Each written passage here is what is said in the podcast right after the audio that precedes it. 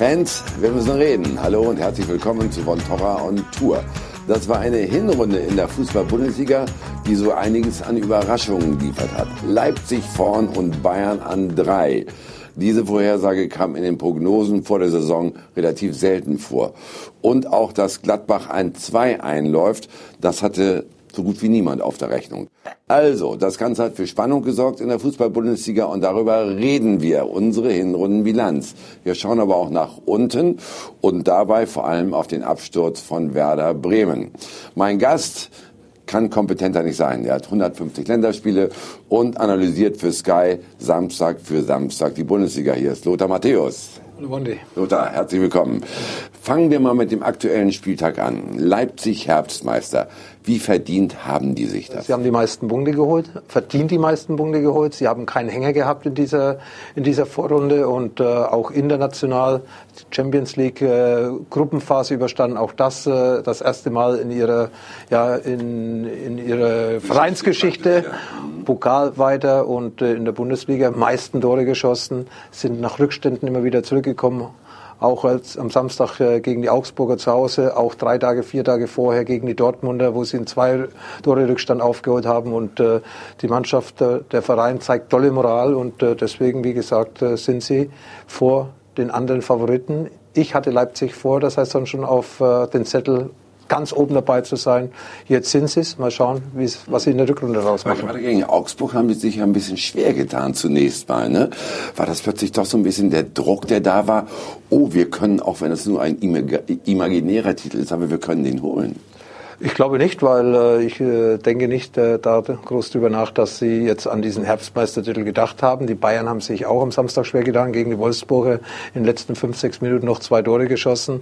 Äh, die Bundesliga ist spannend, weil eben, wie gesagt, natürlich die Großen irgendwo vorne dabei sind, aber sie haben viele, viele Stolpersteine, äh, nochmal auf die Bayern zurückzugehen, äh, auch schon vor äh, drei Tagen am letzten Mittwoch in Freiburg in, in der Nachspielzeit gewonnen. Die Dortmund in Hoffenheim am Freitag äh, äh, drei Punkte liegen lassen. Also wie gesagt, die Bundesliga ist spannend und das ist das Schöne für alle Fußballfans. Lass uns bei den Bayern bleiben und bei dem Spiel vom Samstag. Da leuchtet plötzlich ein neuer Stern auf. Zirkzee. Ich glaube, der hat acht Bundesliga-Minuten und zwei Tore schon geschossen. Mhm. Ist das wirklich so einer, wo man sagen kann, wow, der kann sehr bald Lewandowski ersetzen? Oder sind wir da ein bisschen zu früh mit so Urteil. Man sollte vorsichtig sein, aber man sieht, dass Hansi Flick auch die jungen Spieler, okay, er muss sie bringen aufgrund der langen Verletztenliste, aber Hansi arbeitet sehr viel mit Nachwuchsspielern und äh, gibt ihnen dann auch äh, das Vertrauen, äh, dass sie zu Einsätzen kommen und äh, ich glaube, das ist auch da ein Zeichen, dass der FC Bayern wieder Leute aus dem eigenen Nachwuchs oben in den Profibereich äh, bringen möchte und äh, ist ein Anfang getan, erfolgreicher Anfang. Er hat übrigens nur zwei Torschüsse bisher gebraucht für seine zwei Tore, also eine hundertprozentige äh, Ausbeute. Und von dieser Seite es freut mich für Hansi Flick, freut mich für den FC Bayern, dass wieder solche junge Spieler bei FC Bayern die Chance bekommen, im der ersten Mannschaft ein bisschen reinschnuppern zu können. Aber mit Lewandowski würde ich ihn jetzt noch nicht vergleichen. Das sind die beiden positiven Nachrichten. Leipzig und Bayern. Und dann gibt's aber auch noch einen selbsternannten Titelanwärter, nämlich Dortmund, die so ein bisschen schwächeln. Das 1 zu 2 in Hoffenheim haben die selbst Schuld gehabt da? Ich glaube, die Dortmunder, und das hat man schon in der letzten Saison gesehen, haben Probleme mit Vorsprung. Äh, auch gegen Leipzig zu Hause zweimal geführt, einmal mit zwei Toren, einmal dann 3 zu 2 und trotzdem nur einen Punkt geholt. In Hoffenheim nach 1 zu 0 Führung und nach einer dominanten ersten Halbzeit dann eigentlich gar nichts mitgenommen und äh, das hat ihnen letztes Jahr schon eigentlich die Meisterschaft gekostet. Ich denke auch da an Hoffenheim zurück, wo sie zu Hause 3 zu 0 geführt haben, dann noch 3 zu 3 und diese Punkte fehlen dann zum Schluss und äh, Dortmund hat nicht stabil genug gespielt auch in der Champions League gegen die großen Mannschaften eigentlich immer eine gute Leistung gebracht. In der Mailand dann die zweite Halbzeit, aber gegen die kleinen Mannschaften schwierig getan, gegen Slavia Prag. Und wie gesagt, die Mannschaft hat ein Problem, dass sie die Vors die, den Vorsprung, den sie sich äh, verdient herausschießen, häufig im Endeffekt nicht äh, in Zahlen ausdrücken. Dürfen wir uns also auch jetzt wieder auf eine erfolgreiche Aufholjagd gefasst machen? Bayern wird angreifen, davon gehe ich aus. Sie geben sich nicht Platz zwei oder drei zufrieden. Sie wollten immer das, das höchstmöglich erreichen und das ist halt eine Meisterschaft. Äh, sie haben einige Punkte liegen lassen in der Vorrunde, aber auch unter Hansi Flick äh, ist äh, eine gewisse Dominanz wieder zu sehen und auch die Spiele, wo sie verloren haben gegen Leverkusen, in München-Gladbach in der Nachspielzeit dieser Elfmeter, es waren eigentlich Spiele, die man klar gewinnen hätten müssen aufgrund der Chancen, der erspielten Chancen, aber die Chancenverwertung war einfach schwach und wenn man einfach die Tore nicht macht, dann steht man häufig mit leeren Händen da, aber Bayern München wird es besser machen in der Rückrunde und Leipzig muss eine tolle Rückrunde spielen, um vielleicht äh, das Wunder zu schaffen, nach äh, sieben Jahren Bayern München dann irgendwie mal den Meister, den, äh, den Dauermeister Bayern München abzulösen. Was wäre denn jetzt gefühlt so deine Prognose? Schaffen sie es, die Leipziger, oder traust es doch eher den Bayern zu? Ähm, ja, die Leipziger sind auch in der Breite sehr gut aufgestellt, sind ja auch noch auf drei Hochzeiten dabei, ähnlich wie der FC Bayern. Und äh, sie, äh, ich glaube schon, dass sie eine gute Chance haben, Meister zu werden. Vier Punkte, okay. Ich weiß ja immer, wie Bayern rechnet. Leipzig kommt in der Rückrunde nach München, dann rechnet der FC Bayern eigentlich schon hier im Kopf. Es ist ja eigentlich nur ein Punkt Vorsprung für Leipzig, weil das Heimspiel wollen oder müssen sie ja praktisch gewinnen, um dann eben näher heranzukommen. Natürlich hat Leipzig eine lange Rückrunde vor sich, aber trotzdem trotzdem, ich traue der Leipziger Mannschaft zu, weil sie mich einfach gerade in dieser, in dieser Hinrunde überzeugt haben, eben mit schwierigen Situationen auch umzugehen. Gegen Bayern München zurückgelegen, gegen Dortmund zurückgelegen, aber nicht verloren. Dann nehmen wir uns die mal speziell vor, die Truppe von Julian Nagelsmann. Du hast ja schon gesagt, du hattest die auf deinem Zettel äh, vor der Saison. Aber was hat die jetzt nochmal so einen Tick stärker gemacht im Gegensatz zum letzten Jahr? Ja, Julian spielt nicht nur ein System. Er geht nicht nur ins Pressing nach vorne, sondern er lässt sich auch mal zurückfallen. Er spielt mal auf Ballbesitz, dann wieder das überraschende Gegenpressing.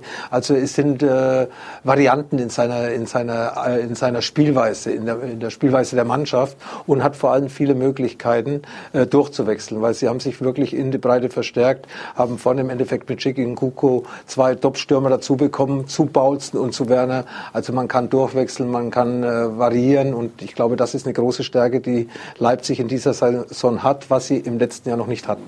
Ist Nagelsmann für den Verein die Weiterentwicklung von Rangnick? Ich glaube ja, weil Julian ist ein erfolgsorientierter Trainer. Er ist einer, der, der, der immer große Ziele ausgegeben hat, schon in Hoffenheim. Er redet auch über die Meisterschaft und ich glaube, das tut der Mannschaft gut und damit kann die Mannschaft auch gut umgehen. Eigentlich ein Phänomen, nicht? Der Mann ist 32 und schon so erfolgreich. Nun sprechen eben viele schon von dem Wunderkind Nagelsmann.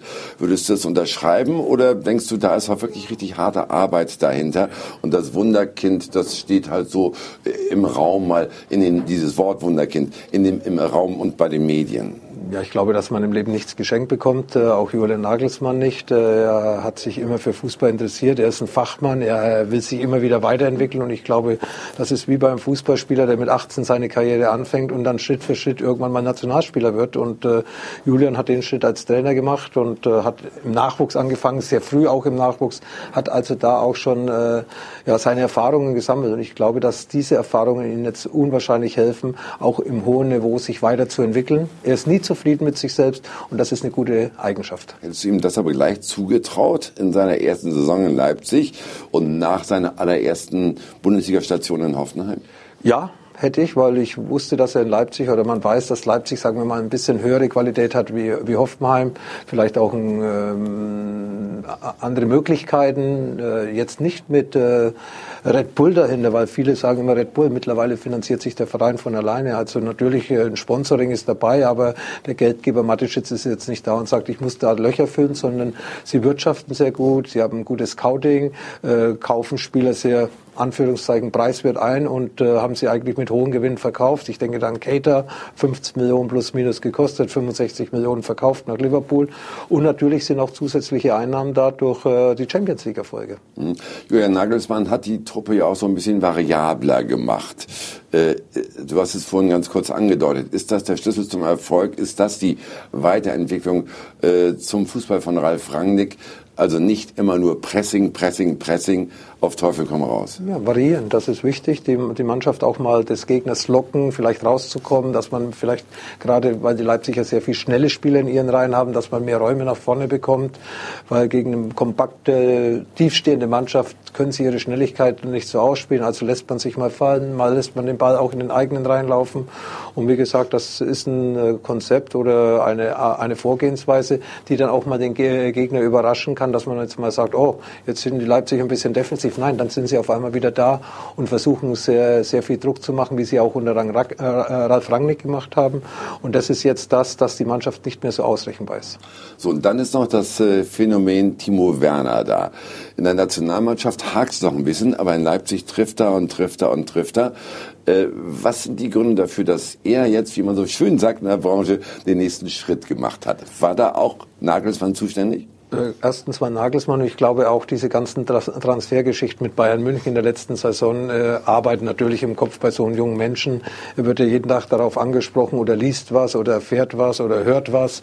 Und von dieser Seite her glaube ich, dass es äh, für ihn sehr wichtig war, dass er jetzt äh, einen Vertrag in Leipzig für vier oder fünf Jahre unterschrieben hat. Natürlich mit Ausstiegsmöglichkeiten. Er fühlt sich wohl in, äh, in Leipzig. Er, er wird auch weiterentwickelt unter Julian Nagelsmann. Er macht den nächsten Schritt. Er ist sicherer vor dem Tor geworden, lässt nicht mehr so viele Großchancen liegen, ist ernster geworden und auch eine gute Körpersprache. Und äh, ich habe mich gewundert, dass eben Bayern München diesen Spieler für mögliche 25 Millionen vor einem halben oder dreiviertel Jahr nicht geholt hat. Ja, vielleicht wollte er Timo Werner da noch kein Backup für Lewandowski sein, sondern eben wirklich mehr Spielzeit bekommen. Ja, es tut Werner gut, dass er nicht nach München gegangen wäre, außer er hätte vielleicht äh, auf den Flügeln gespielt, da kann er ja auch spielen.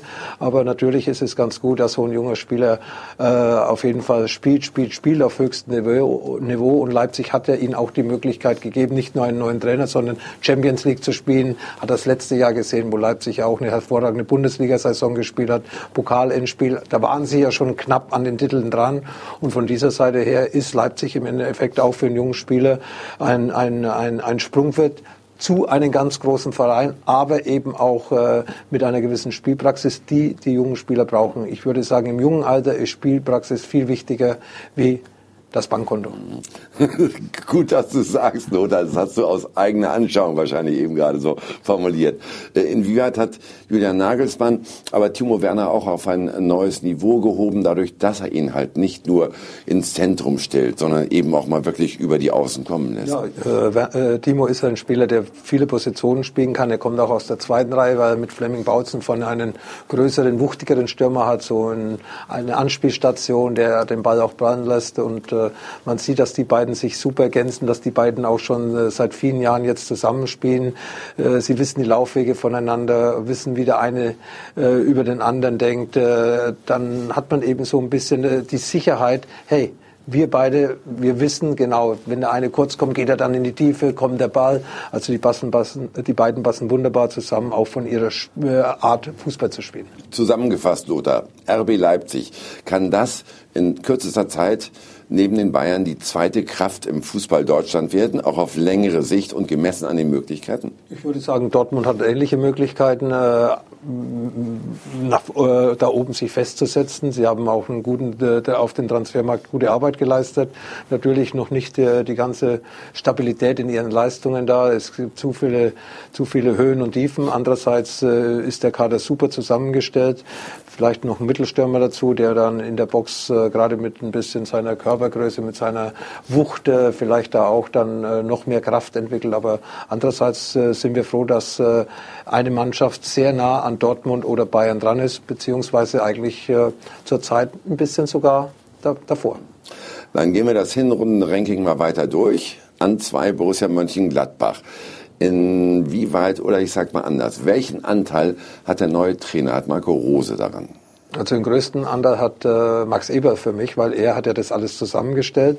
Dieter Hecking hat eigentlich einen guten Job gemacht im letzten Jahr mit Tabellenplatz 5, aber trotzdem äh, wollte Max Eberl mehr und hat mit Marco Rose natürlich einen Trainer verpflichtet, der in Salzburg hervorragende Arbeit geleistet hat. Nicht nur, weil er in der österreichischen Liga Titel gewonnen hat, sondern vor allem auch in Europa auf sich aufmerksam gemacht hat, auch mit einem Sieg in der Europa League gegen Borussia Dortmund, attraktiven Fußball spielen lässt, frühes Pressing und dann hat Max Eberl ihn auch die Spieler bereitgestellt praktisch oder eingekauft, dass er auch dieses System spielen kann. Und äh, er kommt gut bei der Mannschaft an, gute Ansprache, gute Persönlichkeit, auch äh, ein netter Gesprächspartner bei uns immer bei den Topspielen am Tisch.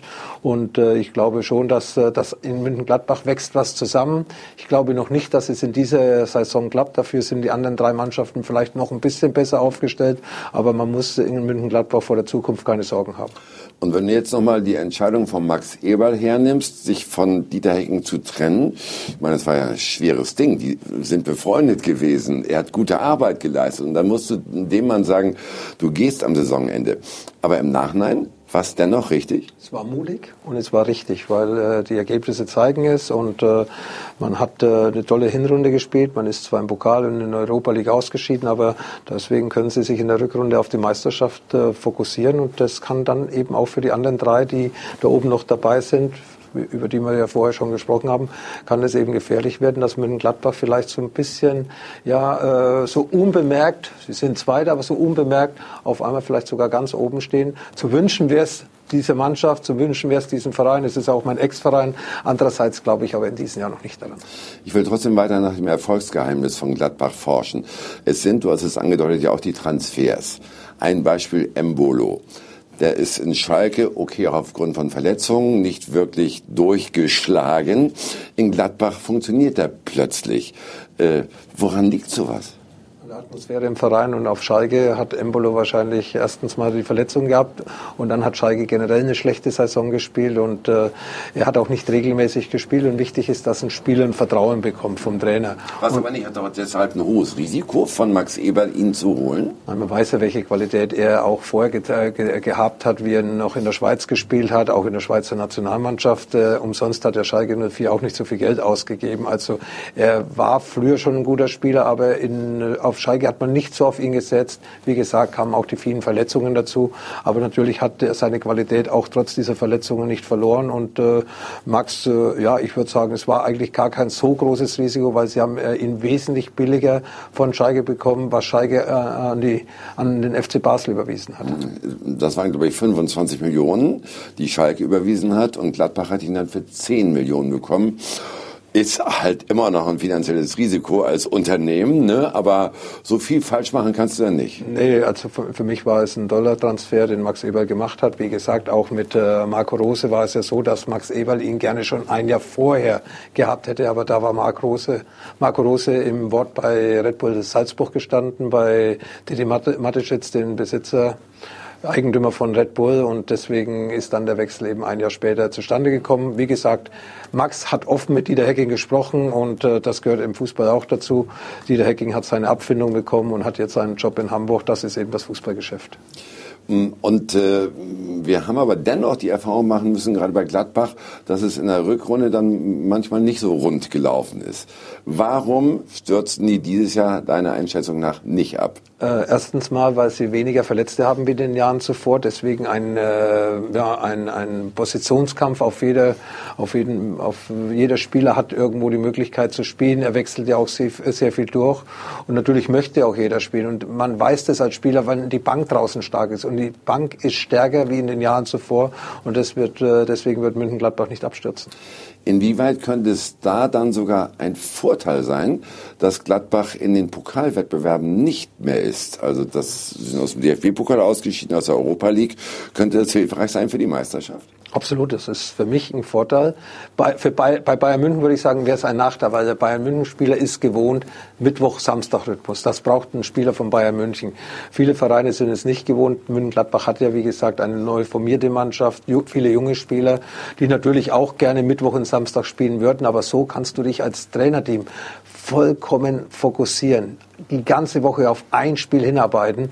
Und das ist natürlich schon ein großer Vorteil. Und wenn den Gladbach ausnutzen würde und kann und die anderen vielleicht ein bisschen schwächeln, dann könnte vielleicht sogar der große Traum der Gladbacher in Erfüllung gehen.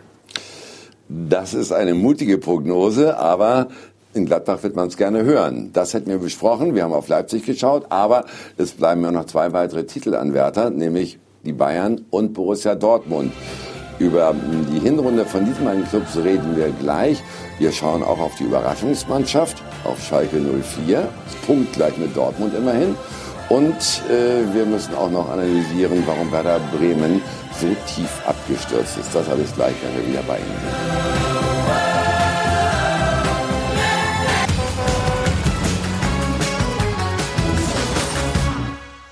Wir sind zurück bei Von Torra und Tour. Heute die große Hinrundenbilanz der Fußball-Bundesliga mit meinem Gast Lothar Matthäus. Borussia Dortmund liegt sieben Punkte hinter dem Tabellenführer aus Leipzig zurück. Borussia Dortmund hat aber vor Beginn der Serie den Anspruch erhoben, doch um die Meisterschaft mitzuspielen. Wie würdest du jetzt diese Hinrunde einordnen? Ich würde sagen, die, die Prognose oder die, die, die, das Ziel, das Sie auf, ausgegeben haben vor der Saison, war ein, ist ein realistisches Ziel, weil der Verein hat sich gut verstärkt äh, mit Neuzugängen, die die Bundesliga kennen. Julian Brandt, Leverkusen, tolle Saison gespielt. Hassan, eine tolle Vorrunde letztes Jahr. In München-Gladbach in der Rückrunde ein bisschen schwächer. Mats Hummels wissen wir die Qualität, die er hat. Also das sind schon tolle Verstärkungen gewesen. Und deswegen hat man natürlich auch äh, das Ziel ausgegeben, äh, um die Meisterschaft mitzuspielen, beziehungsweise Meister zu werden, weil im Jahr zuvor war man ja sehr nah dran. Nico Schulz hat man auch noch geholt, einen deutschen Nationalspieler. Aber die Mannschaft hat äh, nicht die Stabilität gezeigt, die man sich vielleicht bei Borussia Dortmund erhofft hat. Das ist aber der Knackpunkt. Warum sind die nicht so stabil? Sie haben gut angefangen, hatten dann Hänger, haben sich gefangen und die letzten beiden Spiele waren wieder, ich sag mal, suboptimal. Äh, worauf führst du diese Achterbahnfahrt zurück? Äh, ich habe in den letzten 18 Monaten gemerkt, dass Dortmund mit Vorsprung nicht umgehen kann. Also sie, sie haben viele Punkte verloren, nachdem sie eigentlich äh, souverän geführt hatten, das Spiel im Griff gehabt haben und dann trotzdem Punkte gelassen haben. Also mir fehlen so ein bisschen die Anführer bei Dortmund. Man kann das sagen, Reus, Hummels, aber sie haben auch mit sich selbst Probleme. Reus häufig verletzt, Hummels äh, in der Innenverteidigung dann auch häufig mit sich äh, zu tun. Also so, dass jemand die Mannschaft so im Griff hat, so mitreißt, wie ein Müller als Persönlichkeit ein Lewandowski. Das wollten Sie äh, aber Kimmich. erreichen mit der Rückkehr von Hummels zum ja, Beispiel. Ja, aber ne? Hummels fokussiert sich natürlich auf seine Aufgabe in der Defensive. Er versucht da ein bisschen aufzubauen, äh, aber er ist nicht die Führungs, äh, der hat nicht die, für mich den, die Führungsqualität, dass er auf die ganze Mannschaft den Einfluss hat. Und da hat Bayern München so einen gewissen Gehen und drei, vier Spieler, auch äh, Joshua Kimmich ist da einer, äh, solche Spieler vermisse ich bei Dortmund. Witze auch die Qualität, aber er ist zu ruhig. Reus, äh, viele Verletzungen, wie gesagt. Mario Götze erscheint eigentlich sehr selten in der Anfangsformation. Und die neuen Spieler, die müssen sich erstmal zurechtzufinden. Dann haben sie noch einige junge Spieler dabei. Und somit äh, ist dann so diese, diese diese, diese Führungsgruppe bei Borussia ist nicht so vorhanden wie zum Beispiel beim FC Bayern. Wenn es mal nicht läuft, sind dann Spieler da, wie Manuel Neuer, wie auch Robert Lewandowski, die dann eben das äh, in, selbst in die Hand nehmen. Also als man in Dortmund die Meisterschaft als Ziel ausrief, haben die da vielleicht doch unterschätzt, dass die Neuen erstmal sich zusammenfinden müssen, auch das Zusammenspiel untereinander herstellen müssen. Ich meine, zum einen wirklich auf dem Platz, zum anderen aber auch in der Kabine. Ja, natürlich äh, ist es so, dass die neuen, äh, dass man die Qualität, man hat Qualität dazugeholt, aber natürlich brauchen die neuen ein bisschen Zeit. Aber äh, es, es liegt ja nicht an den neuen, sondern es äh, liegt eigentlich am, am Gesamtkonzept von Borussia Dortmund. Man hat dann immer gesagt, Favre ist zu ruhig. Ich habe gesagt, wenn Favre zu ruhig ist, das ist seine Mentalität, das weiß man, dann kann die Mannschaft das auf dem Platz selbst regeln. Nein, das konnte sie häufig nicht. Deswegen auch viele Führungen verspielt und deswegen auch sieben Punkte hinter RB Leipzig zurück. Und Hans-Joachim Watzke, der Geschäftsführer, hat ja sogar bei der Hauptversammlung Selbstkritik geübt, indem er sagte, wir haben einen Fehler gemacht, wir haben keinen echten Neuner geholt. Müssen die das jetzt im Winter nochmal machen? Wenn einer auf dem Markt ist, ganz sicher, weil äh, auch Alcácer ist äh, häufig verletzt und dann eben äh, so Reus die verkehrte Neun, Mario Götze die verkehrte Neun, auch Julian Brandt hat da vorne schon gespielt oder Hazard. Das sind ja keine äh, Strafraumspiele, die kommen ja lieber aus der zweiten Reihe. Ja, und äh, vor allem auch bringen sie die Wucht nicht mit. So ein Wandspieler wie eben äh, Paulsen bei, bei, bei Leipzig ist, wie Lewandowski bei, bei den Bayern ist. Sowas fehlt bei Dortmund und deswegen glaube ich schon, dass sie, wenn sich eine Möglichkeit ergibt, äh, auf den Transfermarkt zuschlagen würden, was diese Position betrifft. Es gibt einen Namen, der immer rumgeistert. Ne? Darum habe ich das äh, eben gerade in unser Gespräch gebracht. Haaland, der 19-Jährige, der wohl aber auch in Leipzig schon vorstellig geworden ist. Wäre das einer, der schnell helfen könnte? Ich meine, der ist talentiert, aber blutjung zehn Tore in der Champions League geschossen, äh, zum Spiel, äh, Fußballspieler Österreichs geworden, vor Alaba, vor Hinteregger. Also er hat hohe Qualität, äh, weiß, wo das Tor steht, führt auch die Torschützenliste in Österreich an. Und bei Dortmund hätte er wahrscheinlich den Vorteil gegenüber Leipzig auch zu spielen. Und ich habe ja vorher gesagt, junge Spieler müssen spielen. In Leipzig hat er eine höhere Konkurrenz. Ich habe ja Timo Werner und äh, Paulsen schon erwähnt, aber da ist da mit Schick und ein Kuku sind da noch zwei Stürmer da. Also von dieser Seite her, wer ist für ihn besser, wenn er spielen will, nach Dortmund zu gehen wie nach Leipzig, weil dort ist Alcázar ein anderer Stürmer. Haaland ist ein großer Stürmer, kann den Dortmundern wahrscheinlich mehr helfen wie den Leipzigern. Als die Dortmunder so ihre Mini-Krise genommen haben im Herbst, da war ja auch Lucien Favre angezählt. Hans-Joachim Batzke hat ja selbst auf der Jahreshauptversammlung gesagt, der muss jetzt auch liefern. Ne? Ja. Hat sich das jetzt durch die zwischenzeitlich dann einstellen, sich einstellenden Erfolge wieder verändert? Oder ist es jetzt wieder ein bisschen dünner geworden, das Eis, weil es zuletzt nicht mehr so gut gelaufen ist? Wie schätzt du das ein? Ja, die letzten beiden Spiele Hoffenheim und Leipzig hat man natürlich wieder fünf Punkte hergegeben. Hätte man alle fünf holen können, dann wären wir zwei Punkte in der Leipzig. Hoffenheim dominant gespielt, Leipzig äh, auch die erste Halbzeit, eigentlich die beste erste Halbzeit, die ich bei Borussia Dortmund gesehen habe. In der Bundesliga gegen Inter Mailand war die zweite Halbzeit beim 3 zu 2 Sieg auch äh, Weltklasse, würde ich sagen. Und äh, diese Leistungen erwartet man von, äh, von Dortmund. Und äh, natürlich, äh, Favre ist ein Trainer, der viele Mannschaften verbessert hat, ist aber nicht äh, was man immer wieder so in Dortmund dann vergleicht, Jürgen Klopp, er ist eben ein anderer Typ, mehr ruhig, versucht in die Details zu gehen, ist aber nicht so emotional. Aber das weiß man, wenn man einen Trainer wie Favre holt, dass er nicht rumspringt wie Jürgen Klopp. Und deswegen habe ich vorher schon gesagt, wenn dann mal die Emotionen fehlen, dann müssen diese Emotionen aus der Mannschaft kommen. Ich kann ja nicht immer nur sagen, der Trainer muss alles machen. Die Mannschaft muss diese Verantwortung auch äh, mittragen und äh, das äh, vermisse ich noch bei Borussia Dortmund. Geht es dann auf lange Sicht gut mit Lucien Favre in Dortmund? Ist jetzt eine Flausel von mir, aber es hängt natürlich von den Ergebnissen ab. Ja, äh, es hat wieder funktioniert gegen Inter Mailand, äh, dann gegen München-Gladbach weitergekommen in, in, in, im Pokal. Da war wieder alles gut und dann jetzt zum Schluss der Saison nochmal mit äh, zwei schlechten Ergebnissen vor der Winterpause, trotz guter Leistungen, fünf Punkte liegen haben lassen und dann kommt man wieder zurück und sagt, ja, mit dem Trainer hat es vielleicht nicht funktioniert, hätte anders wechseln müssen, hätte anders reagieren müssen und so weiter. Nein, das liegt nicht mehr am Trainer. Das hat die Mannschaft. Der Trainer kann die Chancen nicht verwerten. Das muss der Spieler machen. Und äh, vom Spielerischen hat mir Dortmund eigentlich in den letzten beiden Spielen sehr gut gefallen, obwohl sie nur einen Punkt geholt haben. Naja, und bei Dortmund schwingt ja immer noch so ein bisschen diese, diese Klopp-Romantik mit. Ne? Äh, nach Jürgen Klopp äh, hat ein Trainer eine kurze Halbwertzeit. Peter Bosch, Peter Stöger, Lucien Favre wird zumindest diskutiert, seine Rolle. Also hat es nicht jeder Trainer nach Jürgen Klopp in Dortmund besonders schwer? Ja, man sollte eigentlich aufhören, von der Vergangenheit zu sprechen. Ja, und äh, Jürgen Klopp ist jetzt bei Liverpool sehr erfolgreich, hat in Dortmund hervorragende Arbeit gemacht und Lucien Favre macht auch einen tollen Job bei Borussia Dortmund. Letztes Jahr haben ihm zwei Punkte gefehlt gegenüber Bayern, äh, um die Meisterschaft zu gewinnen. Ja, aber wie gesagt, es waren tolle Spiele dabei. Die Mannschaft hat dann Spiele liegen lassen, weil ich kann keinen Trainer die Schuld geben, dass er am Ergebnis 3 zu 3 gegen Hoffenheim nach 3 zu 0 Führung schuld ist. Oder auch jetzt gegen Leipzig, wo Bürki und äh, Julian Brandt gebatzt haben nach einer tollen ersten Halbzeit. Äh, er macht dort einen guten Job und ich glaube, über Lucien Favre ist ein bisschen zu viel diskutiert worden, eben weil er vielleicht eben auch nicht das mitbringt, wo wir jetzt wieder bei Jürgen Klopp sind, diese Emotion, dieses äh, Gefühl, den Spieler zu geben, mit äh, einmal umarmen. Äh, das braucht vielleicht ein Spieler, aber Lucien Favre ist es nicht und wird es auch nie werden. Er hat andere Fähigkeiten und damit äh, sollte dieses Thema dann auch be beendet sein. Lasst Lucien Favre Lucien Favre sein und wenn dann mal was fehlt, dann müssen die, äh, die Spieler selbst dazu beitragen, dass sich das ändert. Favre setzt einen Weltmeister eigentlich in der Regel auf die Bank, nämlich äh, Mario Götze. Jetzt hat er ein Tor geschossen am Wochenende, klar, auch Anfangsformation gewesen, aber in der Regel ist er immer auf der Bank. Welche Konsequenzen sollte Götze deiner Meinung nach daraus ziehen?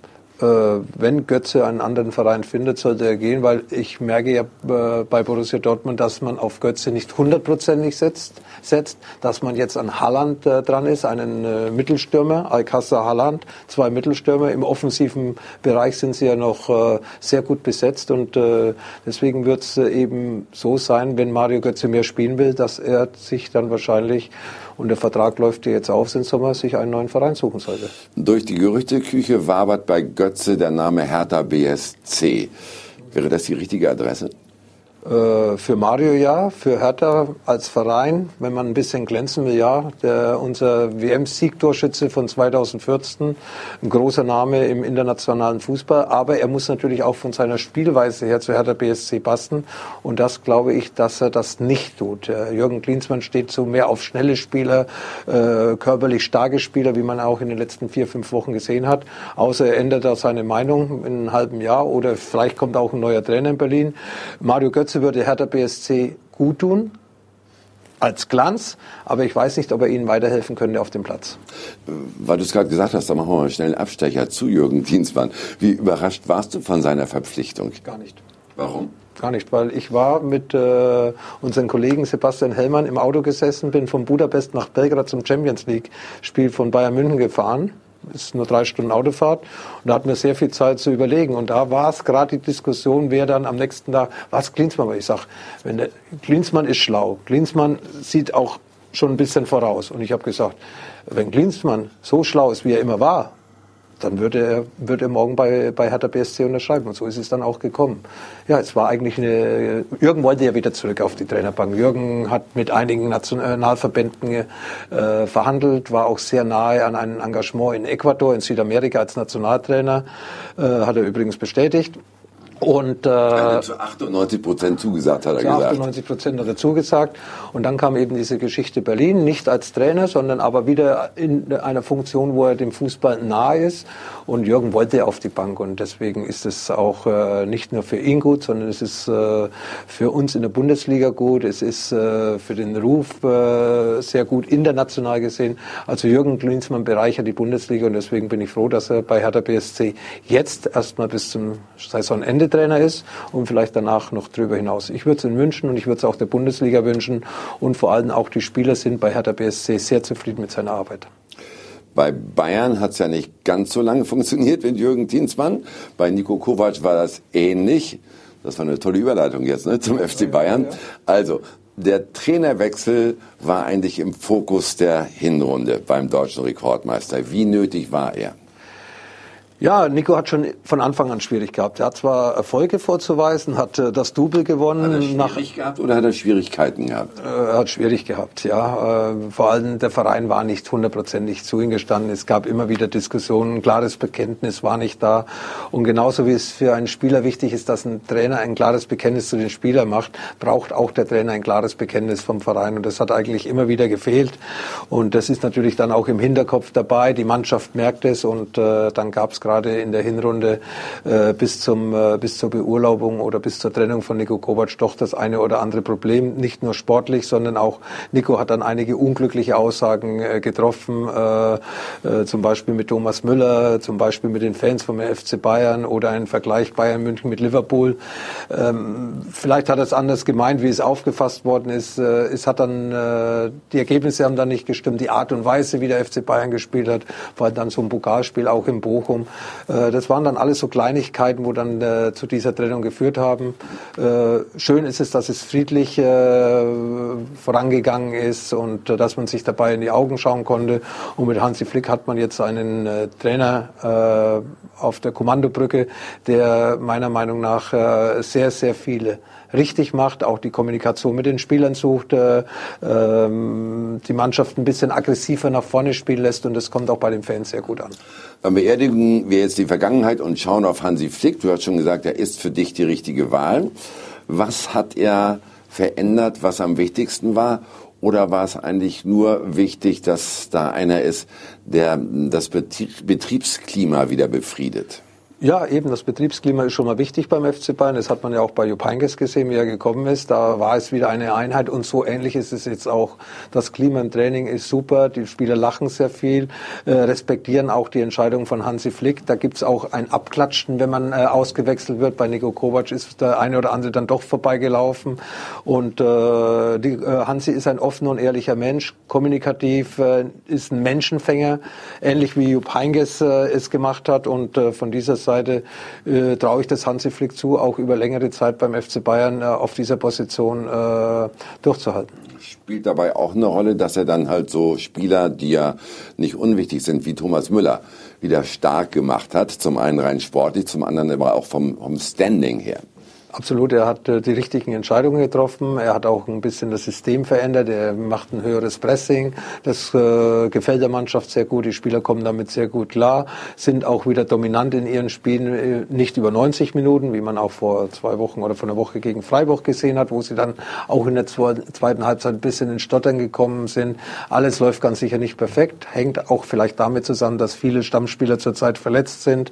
Ähm, äh, am Samstag musste er, hat er nur einen Profi Profi auf der Bank gehabt als Feldspieler, nämlich äh, Jerome Boateng, der ja auch schon ein bisschen abgehakt hat mit dem FC Bayern. Ich glaube, der FC Bayern freut sich, dass jetzt mal die Winterpause ist, dass danach die verletzten Spieler wieder zurückkommen. Und dann glaube ich, dass der FC Bayern noch stärker auftritt wie in den letzten Wochen. Hansi Flick bleibt auf alle Fälle bis zum Sommer. Wäre er aber auch eine Option darüber hinaus? Für mich ja, wenn, äh, weil ich sage, die Atmosphäre stimmt beim FC Bayern, wenn die Ergebnisse dann auch stimmen und die Erfolge da sind, warum nicht? Man muss nicht nach einem großen Namen gucken, sondern für mich ist es wichtiger, dass die Ergebnisse stimmen, die Leistung auf dem Platz und vor allem die Atmosphäre beim FC Bayern. Dieses mir san mir Gefühl ist auf jeden Fall wieder vorhanden. Gut, aber Karl-Heinz Rummenigge schwebt vielleicht doch immer noch mal wieder der alte Plan vor, Thomas Tuchel zu holen, ne? So. Name, ganz sicher, wie Hansi ja. Flick. Hansi Flick war in Anführungszeichen immer nur Co-Trainer. Ja, außer ja, in pass mal auf, Lothar, stell dir das mal vor, Hansi Flick gewinnt bis zum Saisonende alles. Ja, ne? dann, darf, Und dann, darf, dann, darf, dann darf äh, das nicht passieren. Er muss nicht alles gewinnen, er muss nur tolle Leistungen bringen. Man kann ja auch in der Champions League im Halbfinale nach zwei backenden äh, Spielen äh, gegen ja. Liverpool ausscheiden. Das ist ja, ja dann. Was ist, wenn die Bayern dann schon den Deal mit äh, Tuchel in trockene Tücher gebracht haben? Tuchel ist noch bis 2021 in Paris unter Vertrag. Äh, natürlich steht er auch unter Druck, weil Paris will jetzt nicht im Achtelfinale oder im Viertelfinale wieder ausscheiden. Dann wird es vielleicht bei Thomas Tuchel auch eng in Paris, aber da muss man eben mal abwarten. Aber ich glaube, man sollte sich jetzt auf äh, Hansi Flick konzentrieren. Und es ist zurzeit kein anderer auf dem Markt, der für mich kein anderer auf dem Markt, der 2020 im Sommer übernehmen kann. Weil Thomas Tuchel hat noch einen Vertrag bis 2021. Auch die anderen großen Trainer, die man so immer wieder ein bisschen spielt und liest in der Zeitung, sind auch bei ihren Vereinen unter Vertrag.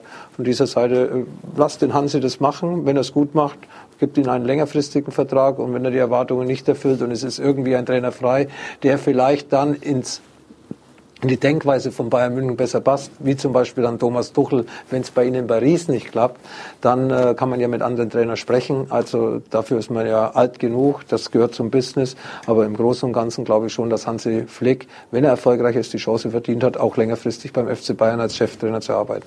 Wenn aber einer wie Rummenigge über größere Namen nachdenkt, dann wäre es ja doch relativ einfach, einen wie Tuchel aus dem Vertrag rauszukaufen. Das geht ja heutzutage. Ja, aber äh, ich glaube nicht, dass Paris Geld braucht. Paris braucht einen guten Trainer. Und wenn Paris mit dem Trainer zufrieden ist, dann kann Bayern München das mit Geld gar nicht bezahlen. Dann geben Sie nicht her, meinst Nein, du? Nein, absolut ne? nicht. Ich kenne den Besitzer von Paris sehr gut und Geld spielt da keine Rolle. Wenn er jemanden haben will, das hat er bei Neymar gezeigt, äh, oder wenn der Trainer auswechseln will, weil er nicht mehr zufrieden ist, dann macht er das der Geldspieler keine Rolle. Und äh, wie gesagt, wenn er mit einem Trainer glaubt, den nächsten Schritt machen zu können, dann äh, wird er einen Trainer auch für eine hohe Ablösesumme nie gehen lassen. Die Bayern-Dominanz der letzten sechs Jahre scheint in dieser Saison so ein bisschen vorbei zu sein, Lothar. Äh, ist das ein Trugschluss? Woran liegt das? Kann es auch ein Grund dafür sein, dass die anderen Vereine näher rangekommen sind, besser geworden sind? Ja, war ja im letzten Jahr schon dieser Zweikampf gegen Dortmund, nachdem man acht, neun Punkte Rückstand hat, war ja wirklich eine fantastische Rückrunde. Bayern acht Punkte zurück, fünf Punkte zurück, dann der Heimsieg gegen die Dortmund. Ich glaube, es waren 5 zu 0 und äh, das war eine tolle Rückrunde. Hat Bayern wieder einen Rückschlag gehabt in Leipzig, zwei Punkte liegen lassen, war wieder Dortmund dran. Also es war doch toll für den Fußballfan, dass da es da einen Zweikampf gegeben hat. Und natürlich, die, die anderen Mannschaften sind selbst selbstbewusster geworden.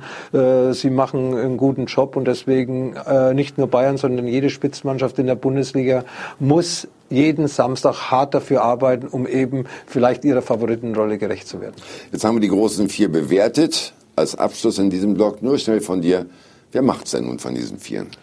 Für mich die beiden Favoriten sind Bayern München und RB Leipzig. In dieser Reihenfolge würde ich sagen, dass Bayern München da noch ein bisschen äh, eben aus, äh, ja, von der Erfahrung vor, äh, einen kleinen Vorteil hat. Aber wie gesagt, äh, das sind für mich die Favoriten. Aber Bayern mit leichten, leichten Vorteilen aufgrund des Heimspiels gegen Leipzig, aufgrund der Erfahrung und vor allem aufgrund dessen, dass die Verletzten wieder zurückkommen.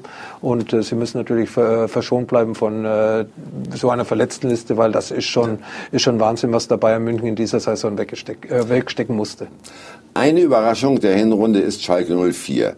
Im letzten Jahr sogar in Abstiegsgefahr. Jetzt kämpft die wieder um einen Champions League Platz. Schön. Wie erklärst du dir das, dass es plötzlich so einen großen Sprung nach oben wieder gibt? Ich würde sagen, einfach Ruhe im Verein und der neue Trainer. Mhm. Was, äh, was ist an diesem neuen Trainer so schätzenswert? Ja, dass er eben auch so ein bisschen Klopp ist. Ne? Die sind ja auch gut befreundet und äh, er ist auch so ein Menschenfänger, klare, klare Vorstellung, klare Linie, klare Ansprache. Und ich glaube, und es redet ihn keiner rein. Und auch äh, das äh, Trainerteam hat sich ja vergrößert, äh, sind wichtige Leute dazugekommen. Viele, Leu äh, viele Spieler haben sich vielleicht auch sprachlich sehr schwer getan auf Schalke. Ein Dolmetscher, der die betreut. Äh, und äh, es ist für jeden jetzt irgendwie gesorgt und äh, Schalke ist wieder eine große Familie geworden, was für mich in den letzten zwei Jahren nicht unbedingt der Fall war. Ja, das ist ja verrückt. Es spielen ja eigentlich fast die gleichen Spieler. Äh, warum haben die sich jetzt plötzlich so gedreht? Also, okay, es ist Familie geworden, schön und gut, aber deswegen machst du ja nicht unbedingt einen Spieler gleich besser. Ja, aber es ist ja, wir haben über Bayern München, über Jupp Heynckes gesprochen. Ähnliches ist auf Schalke passiert. Es ist ein Trainer gekommen, der das Sagen hat, es wird von außen nicht mehr so viel reingeredet, es ist Ruhe reingekehrt, man hat äh, auch äh, wieder die Fans zurückgewonnen und alles so viel Kleinigkeit. Die Spieler sind selbstbewusst. Ich denke da an Harit, hat Vertrauen vom Trainer bekommen, zeigt jetzt, was er kann. Äh, und wenn du als Spieler immer ein- und ausgewechselt wirst oder mal ganz weggelassen wird, wie sollst du da Sicherheit bekommen? Und äh, der Trainer die Mannschaft läuft wieder mehr, gewinnt mehr Zweikämpfe und spielt auch äh, mehr nach vorne, schießt mehr Tore. Und das sind alles äh, Punkte, die jetzt dazu beitragen, dass Schalke dann irgendwann mal äh, die, diesen Lauf mitgenommen hat ins nächste Spiel hinein und äh, die Atmosphäre auf Schalke ist einfach wesentlich besser und äh, angenehmer wie in der Saison zuvor. Sie haben ja beim Führungspersonal so ziemlich viel ausgewechselt. Ne? Nicht nur der neue Trainer, sondern ein neuer Sportvorstand mit Jochen Schneider, Scouting-Abteilung anders aufgestellt, äh, hinter Jochen Schneider noch einen geholt, äh, der Michael Reschke, der sich wirklich um diese Talente kümmert, der die Perlen versucht ja, zu fischen. Ne?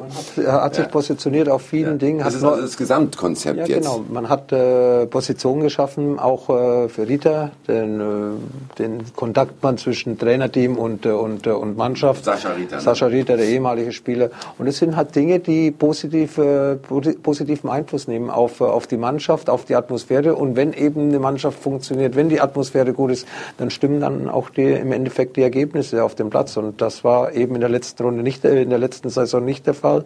Und es funktioniert jetzt einfach sehr gut. Und es freut mich für Schalke, weil Schalke hat sehr viel gelitten haben Fehler gemacht, sie haben die Fehler korrigiert, Gott sei Dank, und deswegen stehen sie zu Recht da oben. Wo landet also Schalke am Ende? Äh, sie spielen auf jeden Fall mit um internationale Plätze. Ich glaube nicht, dass äh, der Verein jetzt äh, in der Rückrunde da irgendwo nachlässt, sondern sie, ich kenne den Trainer. Wagner ist ein Trainer, der auch das Maximum herausholen will. Und die Mannschaft ist stabil. Ich fühle auch, die Mannschaft ist zusammengewachsen. Da gibt es keine Grüppchen mehr. Das hat es ja früher auch gegeben. Und deswegen traue ich denen auf jeden Fall einen Europa League Platz zu. Wir, liebe Zuschauer, reden gleich nochmal, weil wir auch nach unten schauen müssen, über den unfassbaren Absturz von Werder Bremen. Das sind schon drei Punkte zum rettenden Ufer nach 17 Spieltagen. Und wir stellen Lothar Matthäus in unserer Schnellfragerunde noch die letzten, also die ultimativen Fragen des alten Jahres. Bleiben Sie bei uns.